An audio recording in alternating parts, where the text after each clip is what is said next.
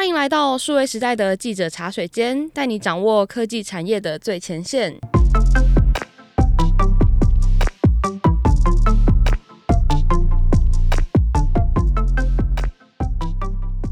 我是数位时代的编辑浅浅。那在记者茶水间这个节目中呢，我们会邀请一位数位时代的线上记者来跟我们一起喝杯茶，聊聊第一手的采访私房话。那我们今天邀请到的呢是数位时代的记者玉婵。大家好，我是玉婵。那现在已经进入五月了，相信大家都非常期待呢。呃，数位时代这个五月又会上架一个新的杂志。那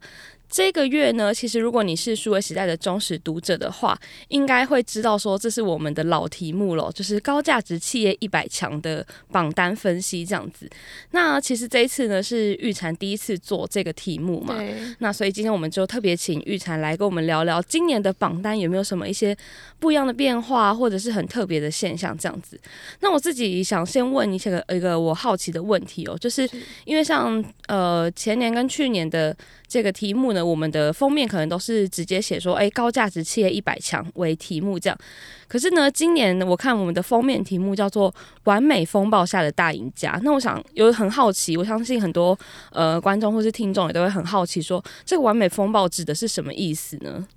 嗯，大家如果看到封面的话，我们除了这个完美风暴的下的大赢家这句话之外，我们的主视觉图是一艘在暴风雨中航行的船只，就是有个浩劫重生的感觉。但为什么这样设计呢？其实就是依照去年整体市场的一个状况啦。那完美风暴这个词，先来了解一下，它是一个天气学家所提出的名词。那代表说环境中有很多不利的因素，比方说水汽啊，或是可能风向、对流这些东西，这些因素在各种巧合之下，它完美的融合起来。然后就变成一个超强的风暴，叫 perfect storm，就是完美风暴。那这个名词原本是用来形容天气状况嘛，但是呢，它后来有被拿来就是形容一些经济上面的问题，是就是它会造成一个市场上很大的一个状况或现象这样子。那其实我们在做这个题目的时候，包括我们访问的专家也都有认为说，这个词其实是完全可以用来形容说我们去年市场上的状况。那大家应该都有知道，第一个就是疫情，虽然大家可能打了疫苗啊或怎么样，但是因为变种病毒的关系，所以疫情还是一直反复嘛，所以有些国家可能就封城了，那变成没有办法出货。这样，它的检疫措施也让港口变成大塞车，就是我我要检疫的过程很长嘛，所以变成说几百艘船可能在港口之外排队啊，大家要等着卸货，等到塞港的情况，对，就很夸张。然后很夸张的是，有些港口可能排到一百多艘船在外面等，然后他可能要十七天、十八天，他才有办法进港，就在外面这样飘着在等这样子。所以这整个流流程都卡住了，变成说原物料啊、零件啊、产品这些东西全部都短缺，那品牌也很紧张啊，就是我我都货都没有，我卖不出去，所以就会开始囤货。囤货就是想说把我库存的水位拉高一点，那就造成这个缺货状况又更加严重。所以这一整一连串下来，各种现象组合起来，就形成了这一场很完美的风暴。就是整个大缺货啊，然后通膨危机这些就一次一起发生。其实刚刚听玉婵这样讲啊，相信大家应该勾起蛮多去年的回忆。这样子就是说，哎，去年疫情很严重啊，然后一直频频发生什么塞港或者是什么。什么东西缺货，像之前什么薯饼吃不到这一类的事情，这样。但是呢，我们的标题是“完美风暴下的大赢家”哦，其实大家也可以。感受到说，哎、欸，虽然去年有这些风风雨雨，但是呢，根据政府公布的一些数字，然后台湾的经济好像没有受到太多的影响。以及呢，我自己身边很多朋友很有感的一件事情是，其实去年的股市表现的是还不错的，就还蛮多，对，蛮多有在认真玩股的人，好像其实也没有受到太多影响，甚至呢是赚的，就是有点盆满钵满这样。没错。那为什么会有这样子的状况发生呢？对，因为像刚刚前讲到，其实去年台湾股市表现是十一年来最好的一年。那因为去年的台湾的经济成长率百分之六点四五，这个也是十一年来的新高。然后我们的 GDP 在全球一百九十一个经济体中排名是第二十二名，就是非常非常接近可能前二十这样，就是表现是非常非常好。那其实这个也有展现在我们的榜单里面，我们等一下就可以透过榜单来探究一下，说，哎，为什么会有这个状况？然后。哪些类型的产业会有特别好的表现？没错，那我们刚刚介绍完了我们去年台湾的经济背景，还有整个环境的背景之后呢，我们接下来就拆解这个榜单。不过呢，我想大家应该会好奇的就是这个榜单到底是怎么算出来的？是，那我就先来讲这个榜单的做法。就是我这部分我就快速讲过去，不然我觉得大家可能会想睡觉之类的。好，那我就快速讲。总之，我们是聚焦了十五大产业，这十五大产业是我们数位时代可能长期有关注的产业，那可能就包括了半导体、各种电子业，可能电子零组件啊、电脑这些，然后还有文化创意、金融这些类别。那从这些上市柜企业当中，我们挑出二零二一年营收大于十亿元，近三年的营收复合成率是正数的公司，然后用市值、营收成长率、税后净利率、股东权益报酬率这四四大指标去做加权计算，之后排出成绩最好的一百名。企业，那这听起来就是非常混乱，听起来蛮复杂、麻烦。但是简单而言，就是说，对我们的榜单来说，最重要的是市场有没有看好这家公司。那第二个是这家公司的产品或是它的经营方式有没有保持高成长性。然后再来最后一个就是它的获利能力怎么样，它的获利表现。那用这些指标去检视它，然后排出前一百名的企业这样子。那我想听众可能听完玉婵这样讲哦，就是大概会有个概念，可是好像不是说特别的。清楚这样，不过没有关系，我们呢数位时代的杂志就是已经帮你整理好了，所以呢建议大家如果有兴趣的话呢，都可以在零售通路购买来看哦。那其实我已经有先大概看过杂志跟我们的榜单了，那其实有一个算是有一点意料之中，可是又是还蛮特别的情况，就是这一次的榜单呢。的前一百名非常的集中在电子业这个部分，那玉婵可以帮我们讲解一下？是因为我们把这个榜单有跟我们前两年去做比较嘛，那它其实是越来越集中的趋势。那第一个就是集中到电子业，那就是除了金融的元大金跟文化创意类有一间新象这两家之外，其他的九十八家全部都是广义的电子业，就是非常非常多。那在这之中又超级集中在半导体业，一共有五十九家，就占了榜单就是快六成这样子。嗯、那在半导体当中。又特别集中在 IC 设计，就是如果我们去分析他们所做的核心产业的话，他们就是集中在 IC 设计，有三十九家，就是它这样一层一层是越来越集中的状状态。那就以半导体举例来说，我们第一年的榜单只有二十六家是半导体，第二年是做有四十四家，今年就变成五十九家，就是每一年又比一年在更集中这样。其实从这个数字来看呢，因为我们第一年你是说。呃，第一年入榜的半导体是二十六家嘛，然后现在变成五十九家，那几乎是翻了两倍这样子。那我觉得大家应该会非常好奇，说这背后的原因到底是什么？是因为其实它集中的原因，并不是因为可能其他行业表现太差哦。当然，大家有一些比如说百货业啊，什么可能餐厅什么对，都会受到一些影响嘛。但并不是全部。但是电子业它就是，比如说考了九十五分。这么高，那其他人可能我考了八十五，考了九十，就是也很棒啊，但是跟他就有一些落差了这样子。那它的原因其实就是以第一个也很简单，就是疫情带来的远端需求，就是你可能啊在家上班，在家上课，所以我要买更好的电脑、更好的手机，或是我可能多买一个麦克风啊，然后开会用啊，或是帮电脑换个显卡，就这些东西对于终端产品、零组件、晶片这整条供应链的需求都有被带起来，这是第一个，就是需求爆发。那第二个就是。说我们刚刚前面提到的，就是塞港缺货这些东西，所以就变成说供应。变少了，供应变卡住了，所以变成说供不应求的状况之下，价格也跟着上涨。价格上涨，连带就带着这些公司年度的获利啊，还有还有它的财务表现都很棒。这个是第二点。那第三个就是说，可能当我们四周的国家，可能比如说越南、中国这些国家疫情严重的时候，我们相对是控制比较好的，嗯，所以就也吃下了他们周边国家一些产能，所以就变成说世界更加依赖我们这边的供应链了。甚至美国那边有报告就指出说，假设我们有一些天灾因素啊，导致我们出货中断。那全球的半导体制造业跟下游会蒙受高达十四兆台币的营收损失，就从此可见我们的重要性到底有多高。就集合这些因素之后，就变成了一个电子业称霸的局面，就称霸去年一整个市场。那这个企业当然也就大量的进到我们的榜中。那这次榜单上面呢，其实除了说呃。电子业非常集中这个现象之外呢，如果跟去年的比较来看的话，其实我自己觉得变化是非常大的。因为去年像是去年的冠军是祥硕嘛，那今年其实根本就没有在我们的榜上面。然后就是以以这个例子来看，就表示说，诶，其实因为去年经历了这么多风风雨雨，那。这些公司它要怎么样才能办法留在榜单上，或者是要怎么样才能让自己不被踢出榜外？这是一个很大的挑战。那玉婵会帮我们分析一下今年的榜单跟去年有哪些特别不一样的变化？是因为我们今年也是跟去年做了比较嘛，有多达六十家都是去年没有在榜上，然后就在这一年之内就冲进来的。但是这个同时也代表说有六十家是被挤出去了，去嗯、对，就是它被。换成另外一家公司这个改朝换代的情况，其实，在我们榜单上看起来非常的明显。就像刚刚提到我们的第一名祥硕嘛，他今年直接掉出榜外，好像一百三十几啊，一百四十几名，就是其实也距离有有一段这样子。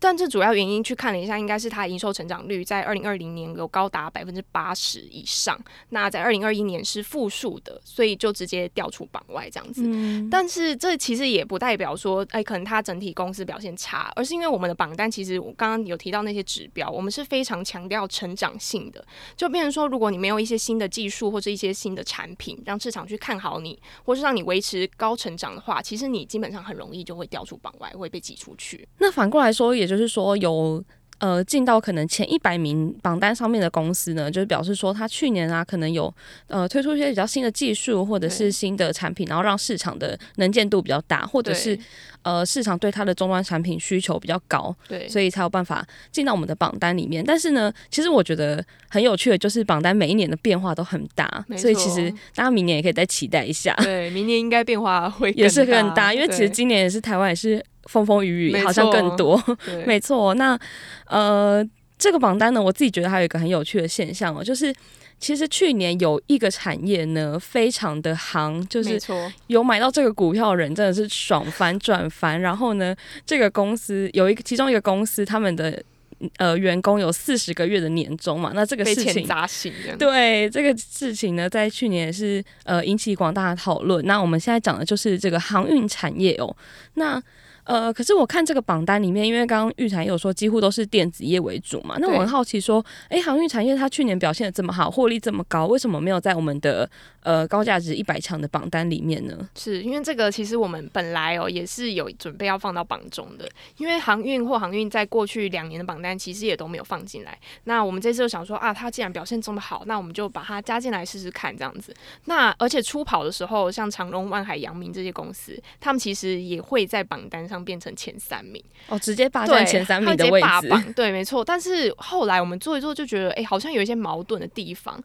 就是说，因为货航运去年之所以表现会这么好，主要原因其实就是前面讲的嘛，塞港。大家缺船，没有船可以出去，那所以这个运费就是水涨船高啊，变得超贵，所以他们表现就非常非常好，这个财务表现。但是其实他们本身，你仔细去看他们的就是业务内容，其实他们整个还算是一个传统产业，就并不是因为说他们有什么超级创新的技术，或是有什么啊未来很看好的产品出来啊，投入新的领域，所以它表现才这么好。甚至我们问了很多分析师，他们其实也认为说，可能明年等塞港的状况缓和下来，甚至这些产业他们有可能。就不会再出现在我们榜上了，就是它可能这个是一个市场的。突然出现的一个现象，那因为我们这个十五个产业都是我们数位时代长期关注的嘛，可能跟科技啊、跟新商业有关。我们是想要观察说长期这个产业的表现，所以我们决定说，那我们主榜单还是聚焦在这边，就是电子产业啊、科技产业。那另外我们就再做一个篇幅拉出来，专门写航运去年的表现这样子。所以呢，如果跟我一样哦，对这块有好奇的听众朋友们呢，其实你们也可以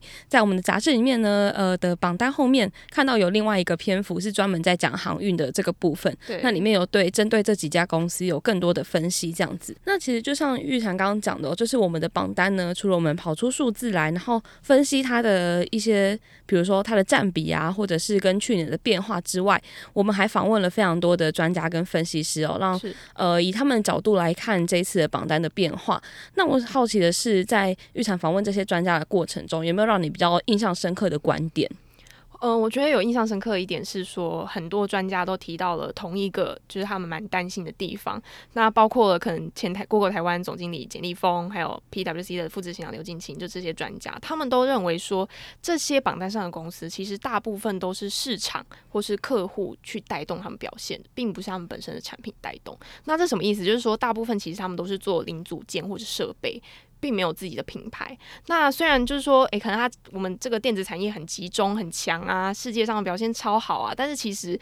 就是说市场的需求爆发了。客户卖得好了，这些公司跟着起来。但是反过来说，如果市场上今天有什么变因呢？突然发生什么状况，比如说什么哪个产品价格这些摔跤啊，或是客户突然发生什么问题，工厂爆炸、什么弊案什么的，那就我们一整个供应链一起被拖下水，就变成说有一点点说看天吃饭这种感觉。所以说，在看这些公司的时候要注意什么呢？就是说他们进榜的原因到底是什么？是因为涨价带动他们这个表现这么好吗？还是说他们其实是有创新的应用，所以让他们去年表现这么的好？那专家都说，其实要维持很多年都在榜上，有一个很大的重点就是说，我要投入利基型的产品，比方说电动车用的、环保的电子纸，或是跟元宇宙相关，就这些这种有未来性的，可能现在对获利的帮助没有很大，但它其实可以帮助公司说看得更远也更广这样子。其实我觉得玉成刚分享这个专家观点，我觉得是蛮认同的，因为像是这样子的榜单，它可以反反映出说，诶、欸，哪些公司比较具有高成长性，或者是应该说讲讲广一点是比较具有前瞻性的，或者是它投入的产业是不是有这个未来性，可以在未来五年、十年让它一直保持这个获利的成长动能，而不是就是因为某一个特殊的事件，今年。爆发，然后呃突然大获利，但是很有可能明年又继续大跌这样子。对，因为我觉得我们这个榜单其实贵在说我们连续好几年去做，那你就可以看到它每一年的变化。就是说，如果有一些公司，诶，它连续三年五年都一直在榜上，那其实基本上它应该就是有投入这些利息型产品，它是有在为它的未来去做打算的。就并不是说我现在表表现好，我就固守我现在原本的产品线，然后没有去做其他的事情这样子。那所以我觉得说，呃，第二点专家有建议的就是。说，那这些公司其实它也要扩大它的业务范围。那我就拿友达来说好，因为我最近有去访问他们，就是他本来可能是专门就做面板的，但他近年来开始做一些是 B to B 的解决方案，就是说我可能帮助企业去做能源转型，或是去帮助可能他产品的研发，就是他整个 team 去帮助他们，然后让他们拥有更高阶的技术之类的，就变成说他是卖一套服务，而不只是提提供他一个材料而已。是，就像这样子去扩大业务范围之后。它可以涉猎更多领域，那也会有一种说，哎，那我鸡蛋是放在很多个篮子里嘛，我有很多种业务，那这样其实可以降低一些市场变因的冲击。那当然，在我们榜单上就有看到很多这样的企业，就是它的呃，业务范围有一直在扩张，那它也一直在投入新的产品线，就是预期说，诶，有在转型的这些人，他可能会比较容易说，很多年都留在我们的榜单之中，因为他们其实更容易去保持高成长的一个表现，这样子。那其实我们今年的榜单还有很多有趣的现象，然后专家呢也有很多独到的观点跟我们分享。如果大家有兴趣的话呢，都可以在这一期的杂志里面找到更多的资讯。那其实我自己呢会更期待的是。明年的榜单会长什么样子？因为今年的疫情，大家现在知道，现在本土疫情的呃，就是算是比去年还要严峻很多。不管是从数字，对，从数字或者是对经济的影响上来看，应该都是会有一些蛮不同的表现的。那会很好奇明年的榜单。那玉成，你明年要不要继续做这个榜单？我努力，我我尽量。好，希望我们明年呢还可以在这边继续听你分析这个榜单。没问题。好，那如果呢你喜欢这一集的内容呢，欢迎追踪订阅数位时代的 Podcast、Line、Facebook 或是 IG。如果呢想了解更多这一期杂志《完美风暴下的大赢家》呢，你也可以到零售通路购买最新一期的杂志哦。那如果你还有其他好奇的主题，也欢迎留言告诉我们。我们下一集再见喽，拜拜。拜。拜